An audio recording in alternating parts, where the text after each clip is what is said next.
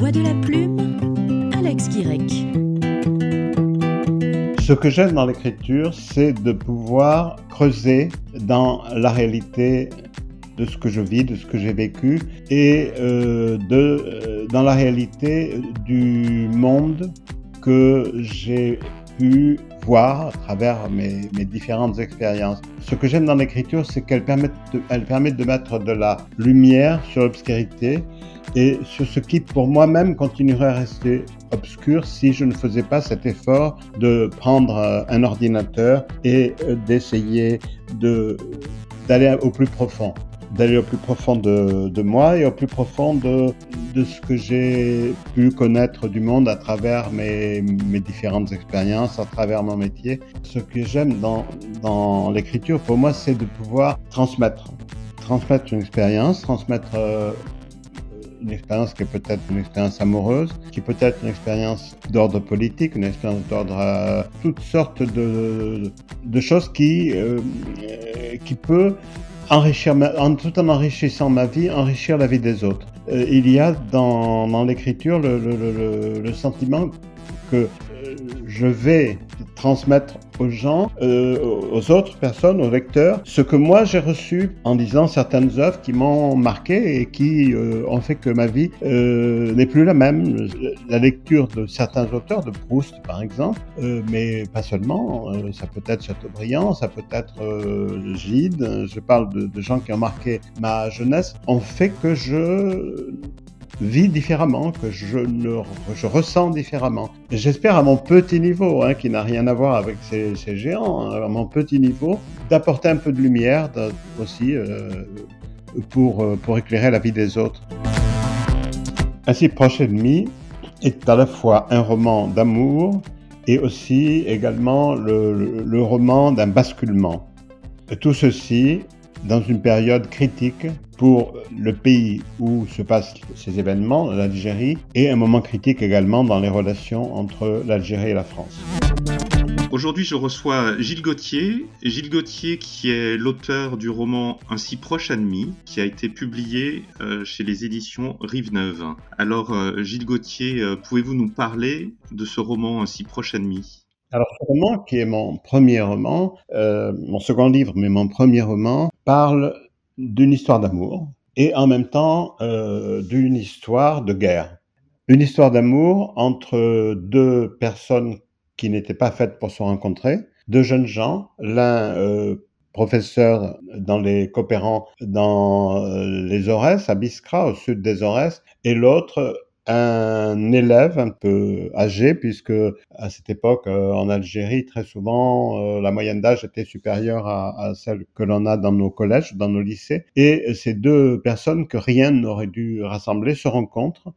Et euh, bien entre eux naît d'abord une amitié qui se transforme en relation amoureuse et euh, sexuelle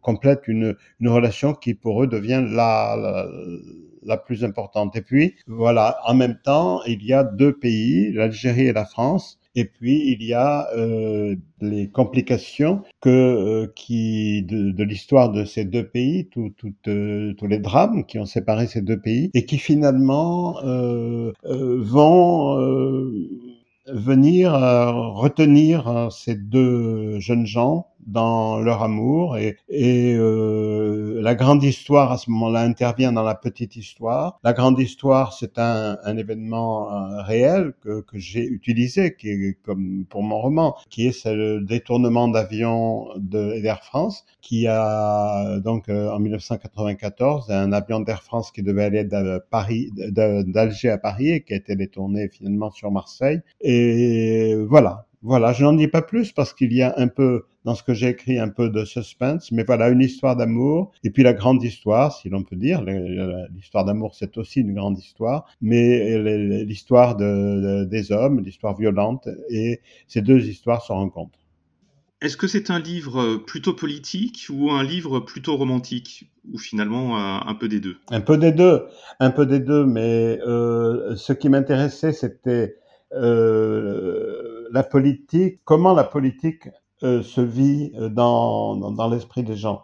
de quelqu'un, d'un jeune homme, d'un euh, comment euh, les, les, grands événements de l'extérieur, ce qu'on appelle l'islamisme, le, disons, le, colonialisme, le, la démocratie, comment tout ceci est vécu par une personne. Et donc, c'est une histoire individuelle, mais qui est euh, donc euh, qui se situe dans ce moment politique. Je n'ai pas voulu faire un, un, ouvrage qui démontrait des choses. Euh, je ne sais pas moi-même vraiment, je suis incapable de dire moi-même ce que, comment auraient évolué mes héros si ils n'avaient pas évolué de cette façon-là. je, je je pense qu'ils auraient pu ne pas évoluer du tout, ne pas du tout prendre ce qu'ils ont pris. Il se trouve qu'ils l'ont pris, qu'à un moment donné, euh, ben, les sollicitations extérieures, la violence des situations qu'ils vivaient, les ont amenés par un enchaînement de circonstances que eux n'ont pas toujours voulu qu'eux n'ont pas toujours cherché, qui se sont emparés d'eux, euh, eh bien, ils ont fait ces choix, ces choix politiques. Voilà, c'est ça que j'ai voulu raconter. Et puis, bien sûr, en, arrière-fond, euh, je pense que ça permet de mieux comprendre euh, ce que sont d'autres engagements du même type, mais qui ne sont pas les mêmes, qui sont faits différemment, avec des motivations qui ne sont pas obligatoirement les mêmes, mais dans le même contexte, avec le même fond idéologique. Voilà ce que j'ai voulu dire. Ce fond idéologique dont vous parlez, c'est quelque chose que vous avez connu, que, que vous, avez, euh, vous avez côtoyé dans vos expériences passées? Oui, j'ai vu, oui, effectivement. Alors, dans mes expériences passées, euh, personnellement, euh, lorsque j'ai été amoureux, je l'étais de gens qui n'ont pas du tout connu ce, genre d'évolution. Donc, ce n'est pas vraiment une expérience personnelle, mais j'ai j'ai connu parmi mes proches, euh, parmi des gens qui ont effectivement évolué dans dans ce sens-là qui ont basculé. Euh, j'ai aussi des amis qui m'ont raconté comment dans leur vie il y a eu un basculement, puis un basculement contraire d'ailleurs ensuite. Euh, et c'est quelque chose que, que j'ai souvent euh, senti autour de moi. J'ai senti la possibilité parfois chez certaines personnes, à certains moments, cette possibilité qui ne sait pas, qui, qui ensuite euh, euh, et, heureusement, puisque euh, ce sont des gens qui ont choisi la vie et l'avenir plutôt que, que, que euh, que ce, côté, enfin, les gens qui choisissent l'islamisme croient choisir également la vie et, l'avenir, mais euh, finalement ils se heurtent à, un mur. Voilà, je, je, suis un petit peu hésitant là, effectivement, en vous répondant, euh, parce que euh, si ce n'est pas dans ma vie, c'est vraiment quelque chose d'important pour moi que d'avoir vu ce monde arabe que j'aime beaucoup, où je me sens très bien et je me sens toujours très bien, c'est-à-dire quelle que soit son évolution, c'est un, monde avec lequel j'ai maintenant acquis des affinités euh, fortes. Et eh bien, ça m'attriste de voir que ce monde n'a pas évolué comme j'aurais pu le souhaiter, c'est-à-dire vers plus de liberté, plus de, de, de démocratie, situations qui permettent des aboutissements individuels, et de voir que c'est plutôt pendant une vingtaine, trentaine d'années euh, une forme d'obscurantisme qui a recouvert les sociétés. Je suis assez d'ailleurs, bon, ça c'est peut-être en dehors, mais je suis assez optimiste pour le présent. Euh, ce que je vois en Égypte lorsque j'y reviens me montre que euh, cette période noire est en train d'être dépassée. Non pas au niveau de la politique générale où le régime reste ce qu'il est, mais au niveau justement des individus et de leurs choix individuels, qui en s'additionnant finissent par faire un choix collectif. En début de, cette émission, vous nous parliez de, euh, vos inspirations de, grands auteurs comme Proust, comme Gide. Euh, Est-ce que vous avez euh, également des inspirations pour des auteurs du monde arabe?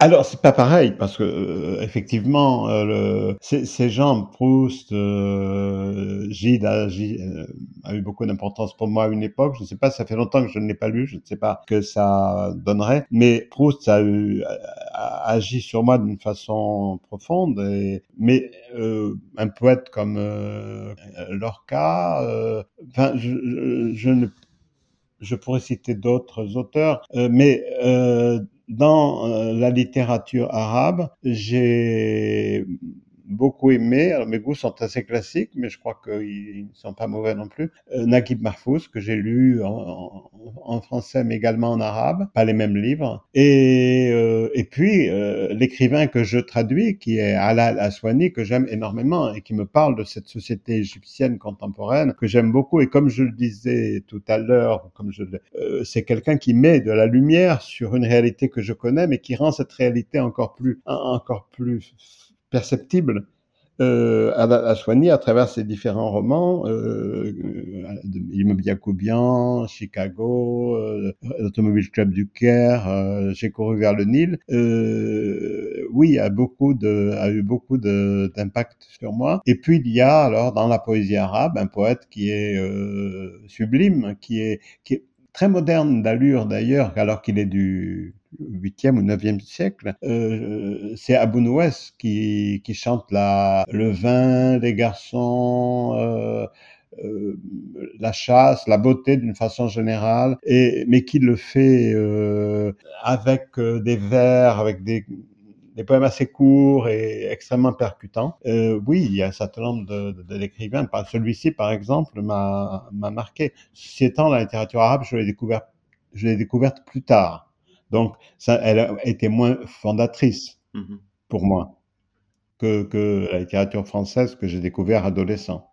Est-ce que vous voudriez euh, nous donner un, un exemple de, de, de, votre littérature finalement, de, en, en, lisant un extrait de votre roman et, euh, et nous dire à quel moment de l'histoire euh, l'extrait se, se présente ah ouais, je ne lis pas très bien, mais je vais essayer.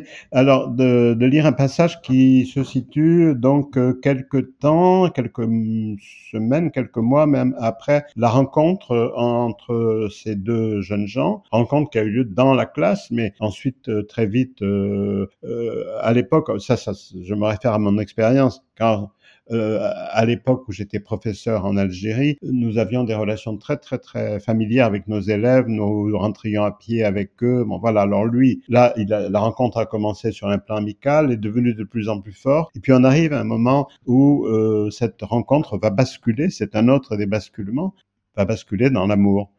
Euh, alors, un jour de février, nous allons voir la neige qui recouvre les Aurès.